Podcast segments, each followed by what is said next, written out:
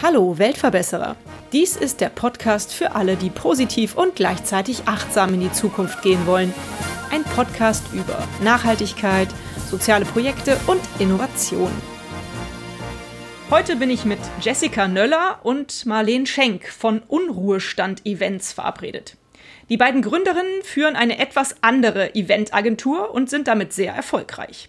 Ich gebe mal als Stichwort ähm, langweilige Geburtstagsfeier im Altenheim. Und damit möchte ich jetzt bestimmt keinem modernen Seniorenheim zu nahe treten.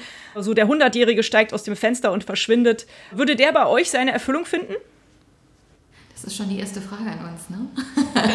das ist die erste Frage an euch. Es wäre auf jeden Fall gefährlich, hier aus dem Fenster zu steigen, weil wir sitzen im sechsten Stock.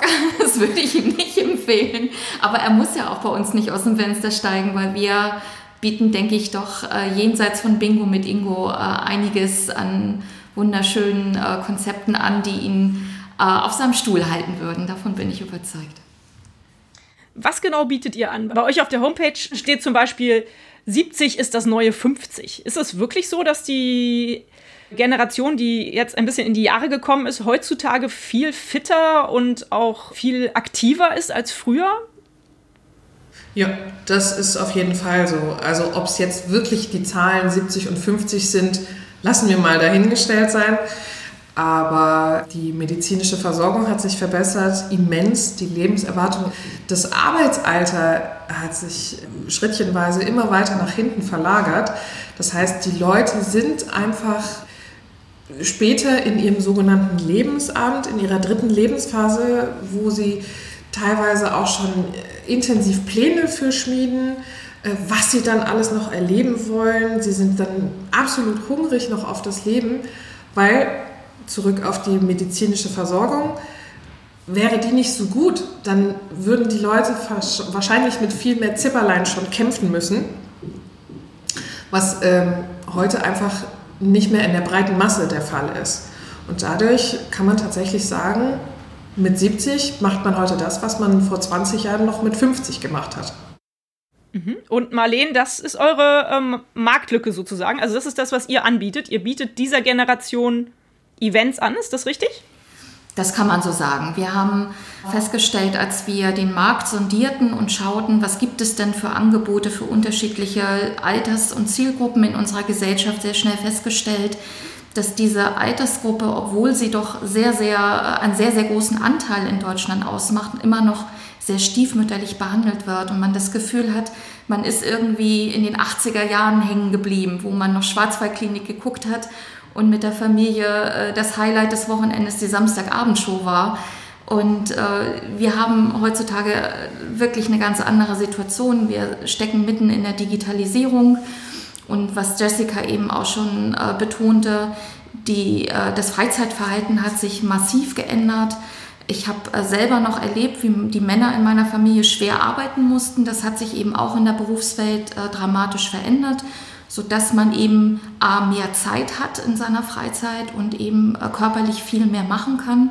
Und man darf ja auch nicht vergessen, die Generation, die jetzt 60 und älter ist, die ist in den 70er Jahren groß geworden. Die haben Rock'n'Roll äh, gehört, die haben auch so die eine oder andere Drogenerfahrung gemacht. Also da denke ich zum Beispiel jetzt, sie soll mir nicht böse sein an meine Tante, äh, die auf Ibiza gelebt hat in den 70er Jahren und die jetzt eben auch mitten in den 60ern steckt und ganz andere Interessen hat und ganz andere Hobbys hat als noch meine Großeltern. Ja, also man sieht es einfach auch an der immensen Beteiligung auf Facebook. Das ist so das klassische soziale Medium, wo die Zielgruppe 60 plus jetzt auf dem Vormarsch ist. Ich will nicht sagen, dass sie die Hauptzielgruppe von diesen, von diesen Plattformen sind oder werden, aber sie sind definitiv auf dem Vormarsch. Mhm. Ich möchte ganz gerne noch ein bisschen mehr über eure Gründergeschichte hören, weil ich finde das äh, total spannend. Ich habe gelesen, dass ihr erzählt habt oder gesagt habt oder gedacht habt, ihr seid ja beide Mütter von hoffentlich ein paar wunderbaren Kindern. Da habt ihr euch, glaube ich, am Anfang gedacht, es wäre ja eigentlich das naheliegendste, eine Eventagentur für Kinder oder Jugendliche zu gründen, richtig? Und wie seid ihr dann wirklich auf diesen Trichter gekommen und wie begann das alles bei euch so? Wie ist es losgelaufen? Um eine Gründung ging es gar nicht konkret, sondern ähm, ich greife noch mal kurz vorweg. Jessica und ich haben uns tatsächlich beruflich kennengelernt. Jessica war einst meine Kundin und ich habe für ihre Firma ein großes Sommerfest ausrichten dürfen und daraus entstand dann nach dieser beruflichen Sympathie auch eine Freundschaft, die wir gepflegt haben und wir liebäugelten eigentlich immer schon in der ganzen Zeit mit dem Thema Selbstständigkeit, haben das aber irgendwie immer verworfen. Und eines Tages wendete sich auch eine ehemalige Geschäftspartnerin oder Kundin an mich mit dem Angebot, ihre Kinderagentur zu übernehmen. Und in dem Moment wusste ich eigentlich schon sofort, wenn ich mir das anschaue, dann zusammen mit Jessica. Und gesagt, getan, wir haben uns dann zusammengesetzt. Ähm, wir haben uns das Angebot dann angeschaut und überlegt, haben dann aber für uns entschieden, dass das nicht unser Konzept ist. Die Kinder zu Hause reichen. Ja, das haben wir uns so gedacht. Auf jeden Fall war uns in dem Moment klar, trotz dieses Neins zu dieser Kinderevent-Agentur, wir möchten gemeinsam gründen. Also das, das, war dann, äh, das war eine ganz klare und, und auch sehr schnelle Entscheidung, die wir damals getroffen haben. Und dann haben wir uns auch sofort die Ärmel hochgekrempelt und haben geschaut, was der Markt zu unseren Ideen sagt. Und so war die Idee dann auch geboren, äh, ein Konzept für aktive Senioren über 60 anzubieten. Mhm. Nun habt ihr gegründet und seid auf dem Markt. Wie läuft es ab? Welche Leute treten an euch heran? Was bietet ihr denen?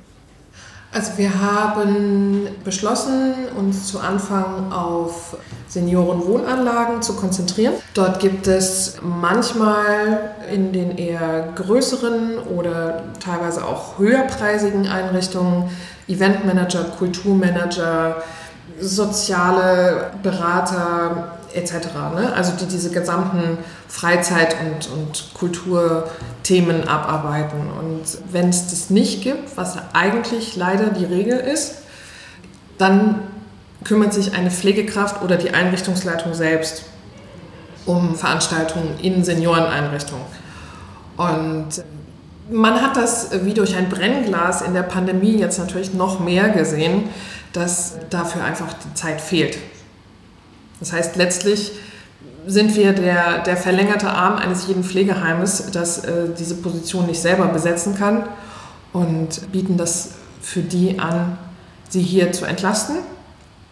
Ansonsten machen wir aber auch Privatveranstaltungen. Also es kann genauso gut jemand äh, an uns herantreten und sagen, ich möchte meinen 70. oder meinen 75. oder ich möchte meinen 72. Es muss nicht immer eine runde Zahl sein wahnsinnig gerne mit meinen alten Kumpels in Warnemünde am Strand feiern. Kannst du mir da irgendwie was basteln? So, und dann würden wir das auch für jede Privatperson machen. Oder wenn der 90. Geburtstag dann eben halt doch nicht äh, in Schwarz-Weiß sein soll, sondern ein bisschen peppiger und bunter, dann würden wir auch diesen 90. Geburtstag für ähm, alle möglichen Leute organisieren und ähm, geben uns da den Anspruch, da dann individuell auf die Leute einzugehen.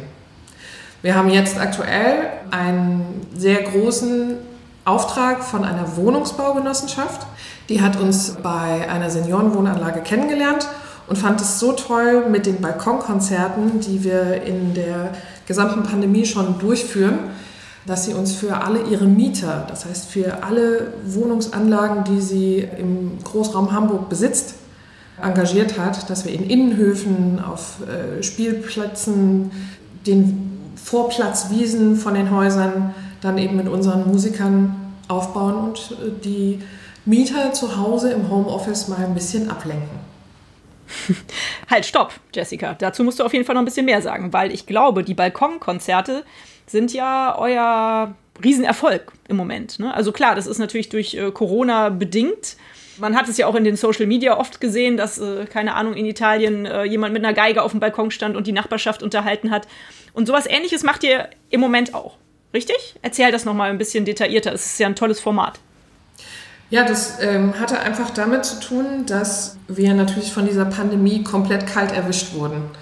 Wir haben äh, im dritten Quartal 2019 gegründet, hatten unsere ersten Aufträge für 2020 dann äh, sicher in der Tasche, äh, unterschriebene tolle Veranstaltungsformate und äh, dann kam der erste Lockdown. Alle Veranstaltungen sind verboten. Hm, was machen wir denn jetzt als Veranstaltungsagentur? Hm, schade. So, und natürlich spielt man dann verschiedene Szenarien im Kopf durch.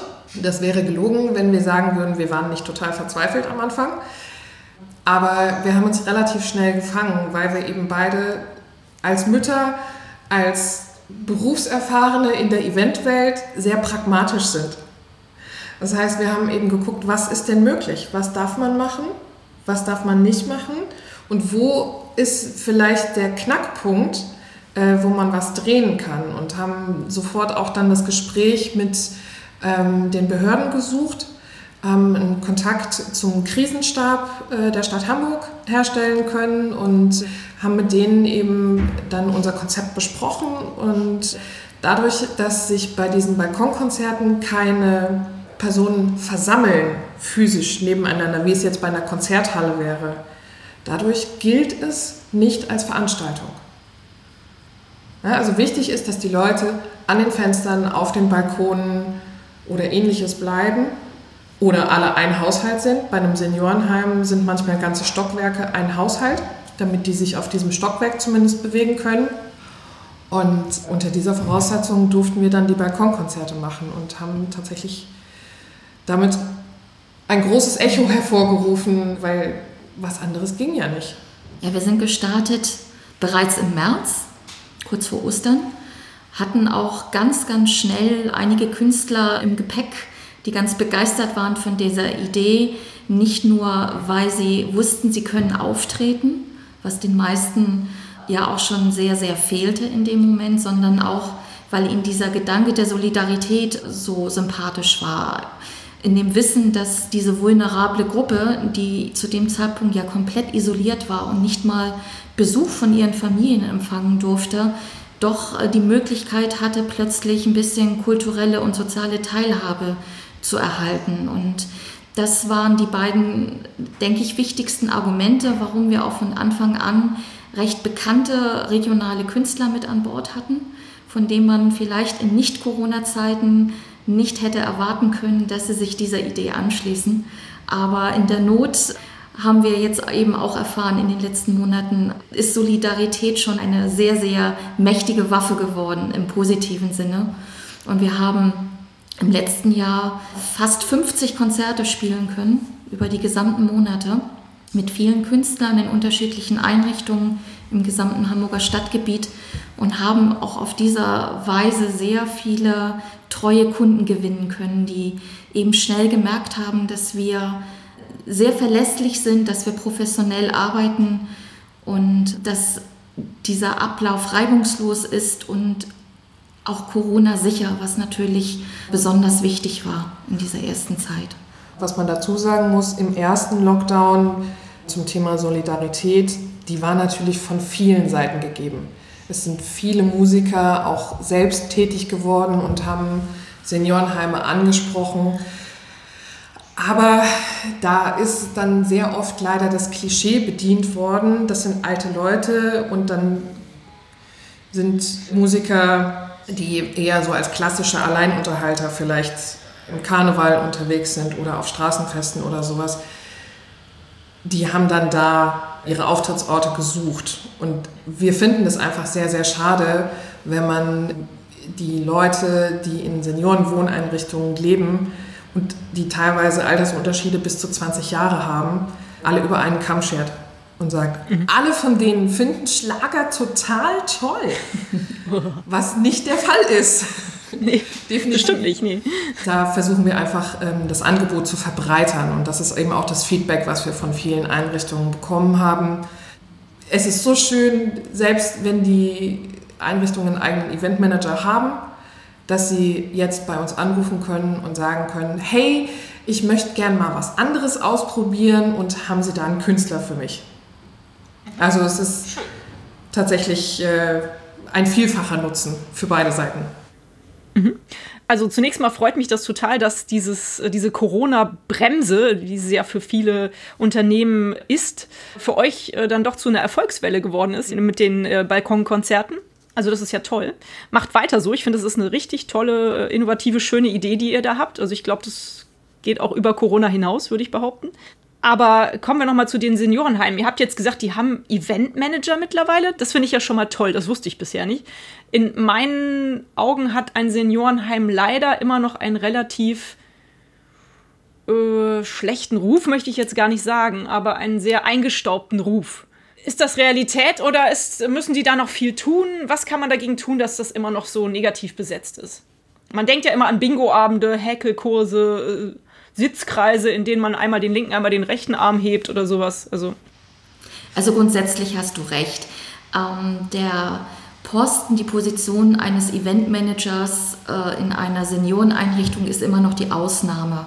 Ähm, dies betrifft meistens die klassischen, etwas hochwertigeren Seniorenresidenzen die man so kennt. Also Stichwort Rosenhofgruppe oder das Augustinum, äh, das ist ein Vorzeige, eine Vorzeige-Seniorenresidenz mitten im Hamburger Hafen.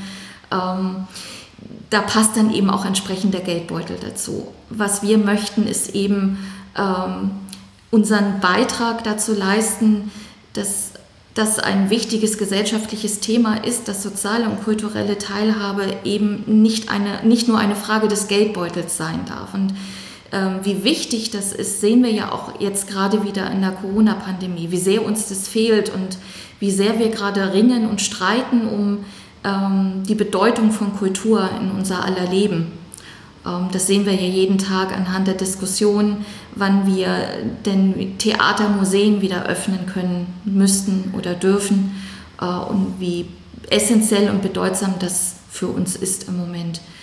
Ähm, was wir eben konkret tun, ist, ähm, wenn wir in die, ich sage das mal in Anführungsstrichen, normalen Einrichtungen gehen, ähm, dass wir in erster Linie die Arbeit derjenigen, die Veranstaltungen planen und durchführen, ähm, eben entlasten. Das sind meistens die kaufmännischen Leitungen, das sind die Pflegedienstleitungen, die das in ihrem normalen Alltag mit integrieren müssen.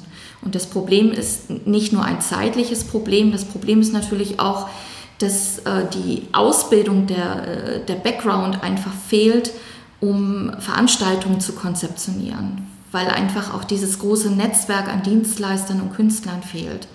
Was sich ja dann wiederum zeigt in der Zeit, die es braucht, um sowas zu recherchieren. Und das bringen wir einfach mit. Wir haben gemeinsam über 20 Jahre Eventerfahrung und haben in Hamburg ein sehr, sehr großes Netzwerk und einen tollen Künstlerpool mittlerweile. Und wir sehen uns als diejenigen, die entlasten im Alltag, damit die eigentliche Arbeit eben auch nicht auf der Strecke bleibt, weil die bleibt ja trotzdem immer noch das Wichtigste in diesen Einrichtungen, nämlich dass sich gekümmert wird um die Bewohner. Ich habe dazu zwei Fragen. Die Balkonkonzerte finde ich super. Tolle, innovative Idee. Aber kann man die nicht auch ausbauen Richtung Balkonlesungen, Balkonaufführungen, Theatergruppenmäßig oder so Stand-up, irgendwie sowas in der Art? Auf bestimmte Formate ist es tatsächlich ausbaubar. Wir haben in unserem Pool eine Flamenco-Tanzgruppe. Cool. Die für Begeisterungsstürme tatsächlich gesorgt haben, die bei dementen Patienten auch verschüttete Sprachkenntnisse aufgeweckt haben. Also wir waren bei einer Einrichtung und äh, plötzlich fing ein Bewohner von seinem Balkon an, Spanisch nach unten zu reden. Und äh, die Pflegekräfte sagten uns dann später, ja, er hat 20 Jahre in Sevilla gelebt. Wow, das ist ja stark. Das bringt mich auch schon wieder auf ein anderes Thema. Und zwar, ihr müsst ja sehr viel umgehen mit inklusiven Themen. Also Inklusion spielt bei euch eine große Rolle. Auch Umgang mit Krankheiten wie Demenz etc. Wie habt ihr das gelernt? Das war ja jetzt nicht von Anfang an euer Umfeld. Und was macht ihr da, damit die Leute es einfacher haben, an Events teilzunehmen, vielleicht auch mit dem Rollstuhl oder mit anderen Erkrankungen? Also gelernt haben wir es ja nicht. Wir sind tatsächlich klassische Veranstaltungskauffrauen und haben das auch gelernt.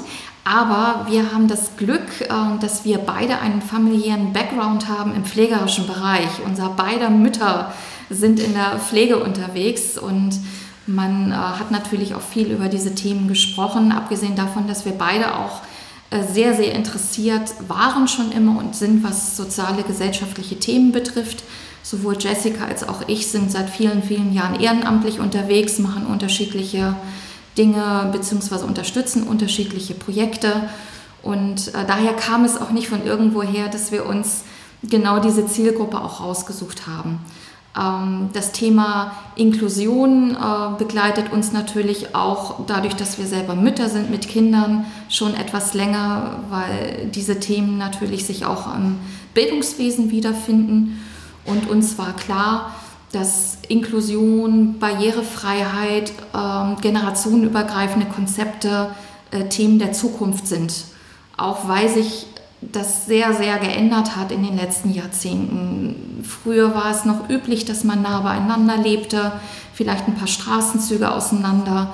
Äh, heute wohnen die Eltern in Hamburg und die Kinder arbeiten und leben mit den Enkelkindern in München. Und es ist sehr, sehr schwierig, dann zusammenzufinden. Und äh, letztlich trifft man sich dann äh, vielleicht in einem Restaurant, äh, unterhält sich zwei Stunden und trennt sich wieder. Und wir finden das dass das eigentlich sehr schade ist, dass man da, äh, dass das sehr viel Potenzial hat, dass daraus ein Mehr werden könnte. Es ist so ein bisschen die, die Kombination der Fähigkeiten ähm, aus der Pflege und der Fähigkeiten, die man für Veranstaltungsorganisationen braucht. Also man, ich möchte auch jetzt nicht hingehen und behaupten, ich kann in jedem einzelnen Seniorenheim in Deutschland oder weltweit das beste Event machen. Das kann ich nur, wenn ich den Input aus dem Heim bekomme. Das heißt, ich brauche jemanden von der sozialen Betreuung oder ich brauche irgendeinen anderen Mitarbeiter, der mir ein bisschen erzählt, was für Leute wohnen in diesem Haus. Welche Vorerkrankungen haben die? Haben die mehrere Demenzstationen? Dann sollte man vielleicht Sachen aus der Biografie aufgreifen. Haben die Leute, die eher mobil eingeschränkt sind, dann muss ich gucken, dass es eben keine Rampen gibt, keine Stolperfallen, keine Treppen so, also an diesen kleinen Klickbausteinen kann man schon sehr, sehr, sehr viel drehen. Und wir sind da aber tatsächlich immer angewiesen auf die Zusammenarbeit und betonen das auch äh, bei der ersten Kontaktaufnahme, dass wir jetzt nicht anderen Leuten erzählen wollen, wie sie alles richtig machen, sondern dass wir mit ihnen zusammenarbeiten wollen und dass wir einfach die Expertise für die Veranstaltung mitbringen und äh, die Heimleiter ihre Bewohner kennen. Dasselbe gilt auch für alle weiteren Dienstleister, die wir mit ins Boot holen.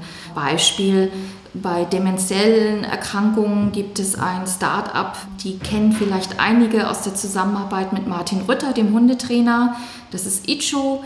Die haben einen kleinen äh, Ball erfunden, der mit einer App funktioniert und äh, via Sig virtuellen Signalen, akustischen Signalen und Vibrationen funktioniert und mit verschiedenen Themen äh, arbeitet. Mit denen werden wir zukünftig schauen, was wir zusammen machen können. Wir waren schon auf Messen, haben uns mit äh, Assistenzhundetrainern unterhalten, weil wir auch ganz gerne dieses Thema mit einbinden wollen. Uns ist bewusst, dass in den meisten Senioreneinrichtungen in Deutschland das äh, Mitbringen von Haustieren, von eigenen nicht erlaubt ist, was wir sehr bedauern. Nichtsdestotrotz fehlt es den Bewohnern ja, diese, dieser soziale Kontakt. Und auch das ist wieder für uns definitiv ein Thema, wenn wir Corona ja nicht hinter uns gelassen haben, aber wieder in etwas ruhigeren Gewässern fahren, sage ich mal, damit so etwas auch wieder möglich ist. Also Besuche von Assistenzhunden. Wir haben in unserem Konzept auch Lama-Spaziergänge. Also da geht es dann eben auch um dieses gemeinsame Erleben, um, um Anfassen, um Riechen, äh, um diese alten Erinnerungen wieder auch nach oben zu holen. Aber gerne mit einem neuen Twist. Also man kennt es klassisch, Oma und Opa machen einen Ausflug in die Lüneburger Heide zu den Heidschnucken. Super. Hat aber halt so einen langen Bart. Die Lüneburger Heide ist immer noch schön und ähm, auch für junge Leute sehr zu empfehlen. Aber deswegen äh, versuchen wir eben, unsere Konzepte ein bisschen moderner anzubieten, sprich eben mit den Lamas. Mhm. Also ich glaube, die Unruhestand-Events äh, sind ein sehr, sehr vielschichtiges Thema mit sehr viel Ausbaumöglichkeiten in unterschiedlichste Richtungen und mit vielen Herausforderungen. Also wenn ihr das jetzt so erzählt, finde ich es total spannend und total interessant. Also tollen Job habt ihr euch da geschaffen. Wie ist denn das Feedback auf eure Ideen bisher oder auf eure Events? Ihr habt schon gesagt, die äh, Balkonkonzerte sind natürlich sehr gut angekommen. Was kriegt ihr so für Feedback von vielleicht aber auch den älteren Herrschaften? Also wir hatten äh, zuletzt ein Feedback auf unserer Webseite bekommen von äh, einer Dame, die ins Gästebuch schrieb. Ich finde es so toll. Mein 78-jähriger Bruder war im Pflegeheim und er wurde immer mit Schlager gequält. Und endlich gibt es was anderes.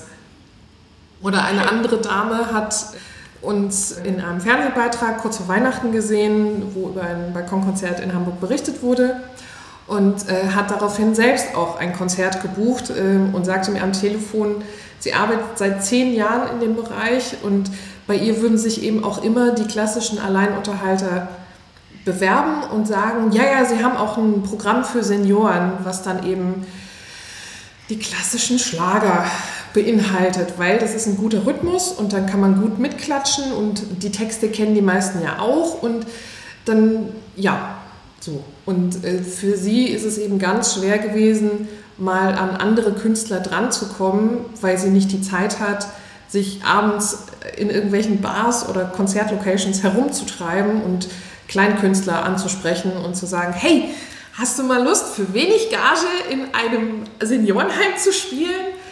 Ja, also das ist halt ihre persönliche Baustelle und sie war einfach sehr glücklich, dass sie das jetzt auf einem bequemen Weg über uns bekommen kann. Ja. Schön. Klasse. Ihr habt es jetzt auch schon mehrfach angesprochen. Es ist ja ein sehr starker sozialer Aspekt, der dahinter steht. Hinter eurer Arbeit, hinter dem Umgang mit älteren Menschen, vielleicht auch mit Menschen, die Erkrankungen haben. Aber ihr habt ja ein Businessmodell. Also ihr lebt ja von euren Unruhestand-Events. Wie geht das zusammen? Wie finanziert ihr euch und wie schafft ihr das, den ähm, Seniorenheimen Konzepte anzubieten, die sich die auch leisten können? Es gibt zwei Säulen. Also zum einen gibt es Heime mit unterschiedlichen Einkommen. Das heißt, die einen Heime haben vielleicht nur Bewohner, die über die Pflegekassen finanziert werden. Da ist dann in der Regel nur ein bestimmter Satz vorgesehen und da kann man dann nur kleinere Veranstaltungen machen. Man kann solche Budgets aber aufbessern. Man kann über Wirtschaftssponsoring nachdenken. Das kann ein Unternehmen sein, was in der direkten Nachbarschaft von dem Seniorenheim äh, sitzt. Oder man kann über ein Crowdfunding gehen, dass man jetzt sagt, wir möchten so gerne ein Sommerfest machen und möchten das und das und das realisieren und machen dafür ein Crowdfunding. Man kann äh, auf die Schiene gehen, dass man äh, Fördergelder beantragt. Wenn man eine Veranstaltung zum Stadtteil hin zum Beispiel öffnet, dann gibt es dafür Fördergelder, Kulturfördergelder. Helft ihr dabei, dann diese Gelder zu bekommen? Also beim Crowdfunding oder so, würdet ihr so eine Kampagne dann aufstellen für ein Event? Oder ja, wir helfen da auf jeden Fall in, in, der Form, dass wir mit dem Träger gemeinsam schauen, gibt es ein Unternehmen in direkter Umgebung, was äh, sich möglicherweise für Wirtschaftssponsoring interessiert oder gibt es die Möglichkeit, das ähm, Event, das stattfinden soll, für den Stadtteil zu öffnen, dass man Kulturfördergelder beantragen kann. Und da ist es einfach wichtig, dass man langfristig plant. Also man kriegt solche Fördergelder nicht innerhalb von einem Monat, sondern äh, da sollte man Minimum ein halbes Jahr Vorlauf planen. Besser wäre sogar ein Jahr. Also das heißt, wer jetzt ein Sommerfest planen möchte oder sogar schon die Weihnachtsfeier, der kann sich gerne jetzt schon bei uns melden. Das ist tatsächlich schon äh, das äh, richtige Zeitfenster, jetzt zu starten. Was wir sonst auch noch machen, ist Konzepte unabhängig von potenziellen Auftraggebern zu konzeptionieren und selber Fördergelder zu beantragen. Das hat jetzt eine besonders große Bedeutung bekommen in der Corona-Pandemie. Da gibt es Kulturfördertöpfe des Bundesministeriums zum Kulturneustart. Und äh, da haben wir gedacht, wir zäumen das Pferd mal von der anderen Seite auf und schauen, was wir an Ideen haben, die Fördermöglichkeiten erhalten können und dann erst, wenn die Förderung durch ist, dann entsprechend an Einrichtungen heranzutreten und zu sagen, hier, das ist gefördert und euer Eigenanteil reduziert sich jetzt beträchtlich, weil der Bund mit einsteigt. Toll. Und da schauen Super. wir mal, wie erfolgreich äh, diese Ideen sind, so im Laufe der nächsten Monate. Und da passiert noch einiges. Ja. Es gibt auch absolut große Sparpotenziale, wenn sich zwei Häuser zusammentun und zusammen was veranstalten, wenn die nicht weit auseinander liegen. Die Kosten für einen Bus-Shuttle sind beträchtlich niedriger als die Kosten für ein zweites Event. Das sind Ja. einfach diese Möglichkeiten, die wir dann versuchen auch aufzuzeigen. Und da kann man eben nicht pauschal sagen, "Hm, okay, du hast nur 300 Euro, dann können wir leider nichts machen, sondern da, es gibt immer einen Weg. Das lernt man als erstes in der Eventbranche. Ja, schön. Klasse. Hört sich sehr gut an. Mm, Nun habt ihr euch ja da dieses wundervolle Business gebaut, ihr zwei, durch eure Gründung. Seid ihr denn glücklich mit eurer Aufgabe? Erfüllt euch das? Also da gibt es eigentlich nur ein einziges Wort. Absolut. Schön. Siehst du das genauso, Jessica? Vollkommen. Also ich weiß nicht, ob du mich gerade im Hintergrund stottern gehört hast. Weil, äh, tatsächlich ja. Es ist kein Vergleich zum Angestellten-Dasein. Es ist eine vollkommen andere Welt, weil das Publikum einfach auch eine vollkommen andere Zielgruppe ist. Mich hat in meinem Angestelltenjob irgendwann gestört, dass viele Leute so eventsatt waren. Also die haben das nicht mehr so wertgeschätzt, die Möglichkeit geboten zu bekommen, dass ihnen ein dreitägiges Event von ihrem Arbeitgeber gestellt wird oder dass sie ein paar Tage nach Mallorca geflogen sind, sondern da gab es dann halt doch häufiger mal ja, Jammern auf hohem Niveau, ähm, was, was einzelne Details dann anging. Und das haben wir hier natürlich nicht, weil wir haben eine Zielgruppe, die bisher wirklich sträflich na- vernachlässigt wurde. Wir bekommen so viel Dankbarkeit in Blicken, in zugeworfenen Küsschen, in angedeuteten Umarmungen oder auch einfach durch Szenen mit, das, das erfüllt uns dermaßen mit Stolz und auch mit Freude, dass, dass man vor Emotionen nur so übersprudelt.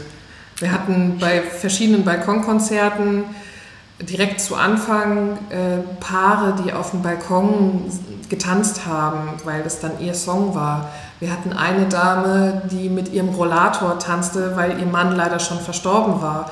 Und sie ganz glückselig rief, das ist das Lied von meinem Mann und mir.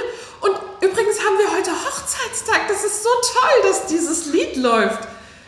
Oder wenn wir Geburtstagskinder äh, überraschen können mit, mit solchen Balkonkonzerten, da ist eine Freude zu sehen, das ist nicht fassbar. Dasselbe gilt übrigens auch für die Künstler. Also wir erleben gerade eine unglaubliche Dankbarkeit und ebenso große Zufriedenheit äh, bei den Künstlern, die auftreten. Selbst bei widrigsten Umständen. Wir haben, was wir in den letzten Tagen erlebt haben, ist total wahnwitzig teilweise gewesen. Also eisige Winde, Regen, Hagel und Schneewechsel im Minutentakt, Pavillons, die dem Künstler äh, quasi überm äh, Kopf wegfliegen, die wir festhalten mussten, die dann nach dem Konzert zusammenbrachen unter den Schneemassen. Und trotzdem äh, spielen die weiter und sagen, wir hören nicht auf, wir genießen das hier gerade, das ist ein kleines Abenteuer. Und wir sind so dankbar dafür, dass sie uns das ermöglicht, dass wir hier auftreten dürfen weil die natürlich auch total unglücklich sind, dass sie zum Nichtstun verdammt sind. Und egal wie schwierig die Zeit jetzt gerade ist äh, und egal wie sehr uns Corona alle im Negativen beeinflusst, das ist ein Aspekt, der vielleicht auch Hoffnung geben kann, nämlich, dass wir alle wieder sehr achtsam sind mit solchen Vergnügungen, also mit solchen Erlebnissen, wie wir sie jetzt eben auch bieten können im eingeschränkten in, in diesem eingeschränkten Feld, das wir, das wir jetzt bespielen dürfen, ähm, dass wir das eben nicht mehr, so wie Jessica das eben auch am Anfang schon für die Firmenveranstaltung beschrieben haben, nicht mehr für selbstverständlich halten. Dass das eben doch was Besonderes ist und dass man das eben auch genießen und aufsaugen kann. Das hast du sehr schön gesagt, Marlene. Das finde ich auch. Also die Achtsamkeit und die Dankbarkeit für die Dinge, die man hat und die man bekommt, die äh, wurde durch Corona auf jeden Fall geschärft. Das finde ich auch sehr schön. Ja, fühlt ihr beide euch denn als Weltverbesserer? Naja, ich sag mal so. Also wir gehen ganz egoistisch an diese Sache heran. Weil irgendwann sind wir auch alt. Irgendwann. In 20, 30, 40 Jahren. Man weiß es noch nicht. Wenn die Medizin sich noch weiter äh, verbessert und ähm, wir dann künftig alle im Durchschnitt äh, 100 Jahre alt werden, wer weiß. Ne? Und ähm, wir möchten eigentlich auch nicht, wenn es dann soweit ist, irgendwas vorgesetzt bekommen, was uns überhaupt nicht behagt. Das heißt, wir müssen jetzt ansetzen, damit sich diese Veränderung tatsächlich durchsetzen kann in der gesamten Gesellschaft, in allen Seniorenheimen, in allen Konzernen und in allen äh, Residenzen, vielleicht sogar weltweit. Und insofern versuchen wir die Welt zu verbessern, ja. Und wenn jedes Strahlen und jeder Applaus und jedes Lächeln, das wir als Feedback bekommen auf unseren Konzerten, dazu beiträgt, die Welt ein bisschen besser zu machen. Und wenn es nur für den Einzelnen einen kleinen Moment ist, dann sind wir definitiv Weltverbesserer. Gut, ja, finde ich auch, dass ihr das seid. Wobei ich übrigens ab und zu auch ganz gerne Bingo spiele. also Gegen Bingo ist nichts zu sagen. Ne? Also es gibt äh, sehr sehr spannende Formate mit Bingo. Es gibt äh, verschiedene Brauereien, die sowas auch mittlerweile anbieten zu Themen. Es, wir waren einmal verabredet, kurz, nee, das war glaube ich im Sommer 2020, zu einem Disney-Bingo in einer Brauerei. Und ja. also man kann das ja auch spannend machen, aber die Frage ist, möchtest du den Rest deines Lebens dreimal die Woche Bingo spielen? Oder möchtest Nein. du auch noch was anderes machen? Ganz klar, nein und lieber was anderes machen. Was uns wichtig ist in diesem Zusammenhang, äh, natürlich setzen wir das um, was gewünscht ist. Und wenn sich eine Einrichtung einen Bingo-Abend wünscht, dann machen wir den selbstverständlich auch. Aber mit Cocktails. Aber zum Beispiel mit Cocktails. Oder äh, statt eines zweiten Bingo-Abends äh, können wir dann zum Beispiel jetzt auch eine Casino-Nacht anbieten. Und dann dürfen sich auch die Damen des Hauses mal wieder schick in Schale werfen und ihren Schmuck ausführen und sich äh, wie auf dem roten Teppich fühlen. Wirklich ganz klasse. Da habt ihr richtig schönes, innovatives Ding aufgestellt. Gefällt mir sehr gut, was ihr da macht. In meinem Podcast geht es ja auch um Nachhaltigkeit. Wie steht ihr denn zu dem Thema und wie kommt das bei euch im Alltag vor? Ja, also die Themen sind uns definitiv wichtig, äh, allein schon aus privaten und persönlichen Gründen. Es ist ja meistens so, dass das aus einer intrinsischen Motivation heraus äh, geschieht, dass man äh, sein Konzept entsprechend darauf ausrichtet. Jessica zum Beispiel ist schon seit vielen, vielen Jahren hier in Hamburg fest integriert im Foodsharing-Programm und holt Lebensmittel ab, bevor sie in die Vernichtung gehen.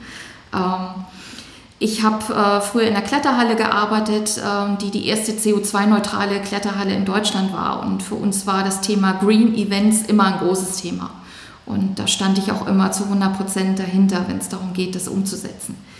Das heißt, ressourcensparend und umweltschützende Aspekte sind uns wichtig, waren uns auch schon immer wichtig, aber äh, wir haben auch festgestellt, dass Nachhaltigkeit ja auch äh, sehr wohl auf den zwischenmenschlichen Bereich anzuwenden sind. Also was uns wichtig ist, das mag jetzt vielleicht auch so ein bisschen buddhistisch angehaucht sein, dann ist es so, wir wollen auch achtsam und respektvoll mit unserem Gegenüber umgehen. Und das endet eben nicht bei dem äh, Auftraggeber, der uns letztlich dafür Geld zahlt, dass wir freundlich sind und eine tolle Dienstleistung erbringen, wir wollen auch mit unseren Dienstleistern freundlich umgehen, die wir engagieren, die uns unterstützen, unsere Veranstaltungen erfolgreich zu machen.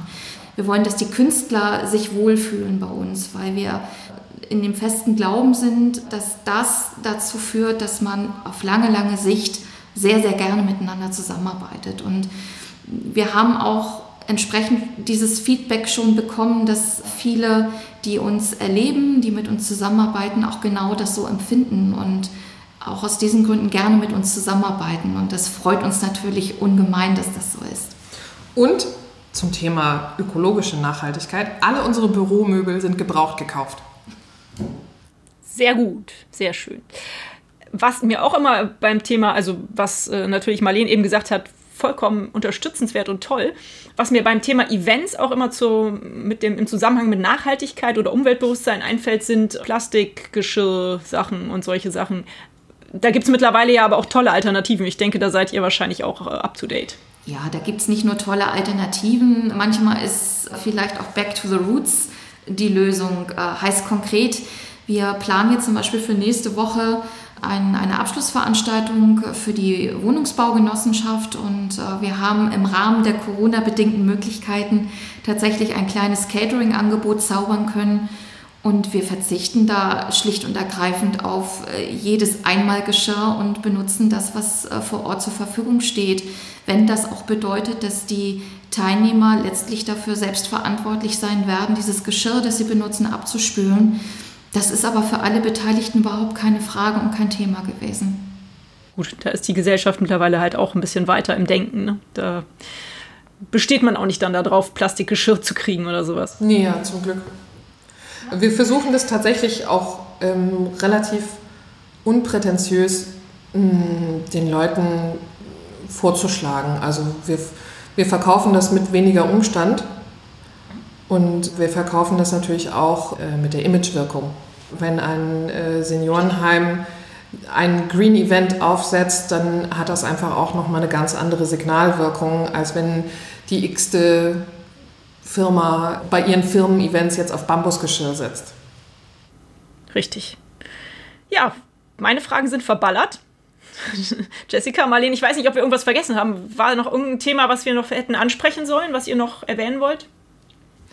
Ähm, vielleicht noch, äh, weil das natürlich leider in diese sehr, sehr schwierigen Zeiten passt, das Thema Solidarität in der, äh, im Bereich Kunst und Kultur, was uns natürlich als direkt Betroffene gerade sehr, sehr am Herzen liegt.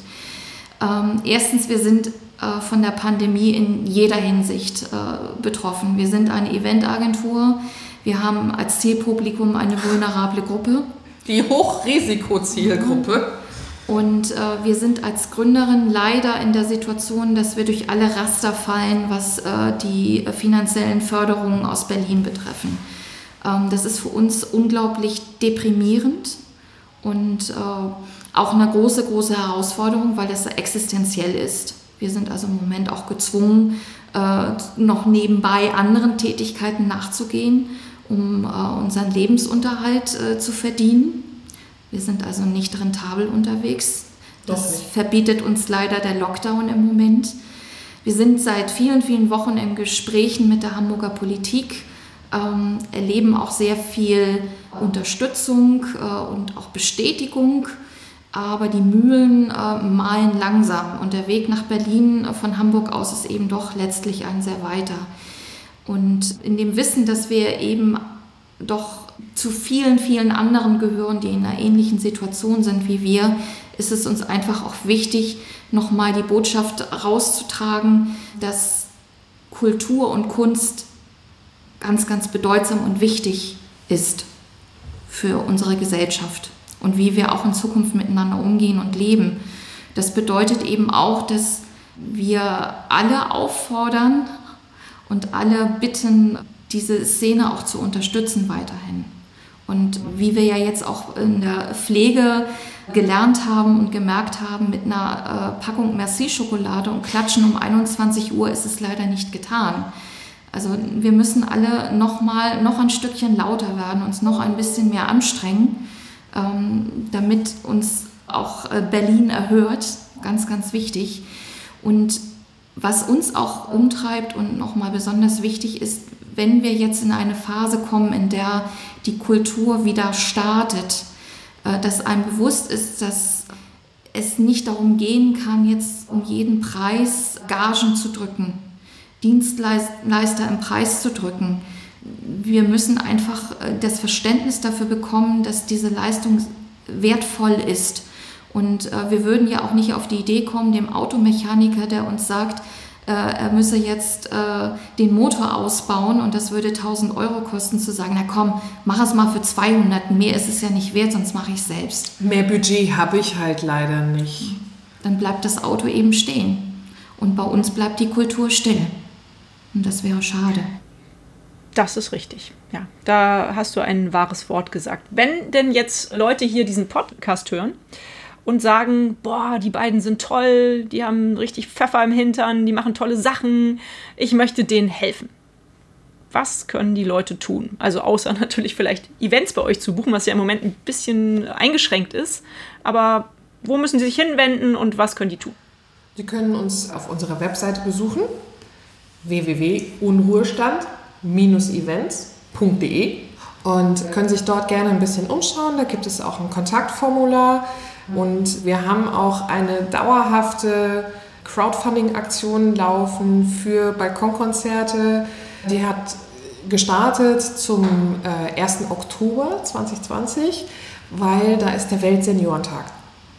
Und äh, anlässlich dieses Weltseniorentages haben wir Geld eben online äh, gesammelt für verschiedene Seniorenwohneinrichtungen, die jetzt sagen, oh Mensch, pff, ist halt echt schwierig zurzeit, weil es gibt immer irgendwelche Gründe, warum das Budget niedrig ist und man kann diese Crowdfunding-Aktionen unterstützen, man kann sich direkt über das Kontaktformular an uns wenden und man kann uns definitiv auch überall hin weiterhin empfehlen, auch gerne bundesweit. Also die meisten Ketten in der Pflege sind ja bundesweit aufgestellt und äh, dadurch, dass ich vorher auch außerhalb von Hamburg gearbeitet habe, besteht das Netzwerk eben auch über diese Grenzen hinaus und wir finden Lösungen.